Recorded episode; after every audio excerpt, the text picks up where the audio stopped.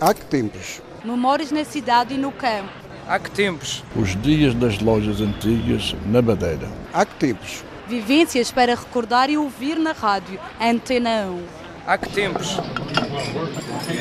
Aquele ângulo do Funchal era, entre as esquinas do mundo, uma das mais dobradas pelo espírito cosmopolita do século. Em viagem de recreio ou em trânsito para as Áfricas e Américas, davam a volta ao cunhal do Golden Gate diariamente homens e mulheres. As palavras de Ferreira de Castro no livro A Eternidade descreviam o Golden Gate dos anos 30 do século passado. O espaço, que abriu em 1841, no início com um hotel, está muito diferente já teve várias transformações, mas continua a ser uma esquina do mundo da cidade. Houve um tempo em que o Golden Gate foi lugar de tertúlias onde se debatiam a literatura, os novos autores, a arte e os assuntos da cidade.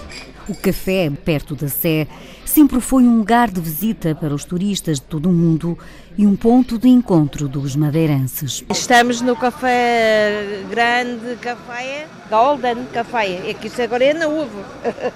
Eu acho que fazia muita falta, a gente temos fora, mas quando se vem a vir sempre aqui, gostava de sentar aqui um pedaço nestas cadeiras, Acho magnífico. Isto aqui realmente faz muita falta porque é, é um café bastante central.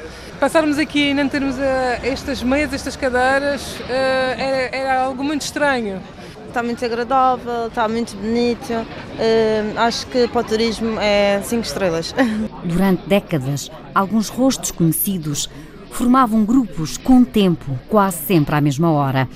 A imagem está na memória de Abel Rebolo, que foi empregado de mesa do Golden Gate durante 18 anos, nas décadas de 80 e 90 do século passado. Sentado na atual esplanada, no largo passeio, recorda um Golden diferente. Tenho do Golden Gate antigo os portões dourados, a porta central era de vidro com os portões, os, os, os tudo amarelo, nós dividimos a escada, era tudo em mármore, tinha um patamar, tinha uma tabacaria por baixo, por cima tinha o bar ali ao fundo e tinha o salão dividia-se em duas partes, metade do restaurante, metade do café. Tinha uma pastelaria, tinha a varanda como está a ver neste momento. Qual era assim um, um momento de maior movimento? Maior, de maior movimento entre uma hora e as duas e meia. Era o movimento do café, depois as meninas da apresentação, as meninas da Apel e as meninas do, do CIO. Eram os meninos que faziam a varanda do Golden Gate. O senhor lembra-se daqueles grupos de senhores Sim, o grupo, uh, mais o grupo idosos? do Dr. Salmão, o grupo do Dr. Dr. Paulinho, mais o Dr. Paulinho dos Dentes. Em 176 anos, houve várias mudanças no interior e no exterior.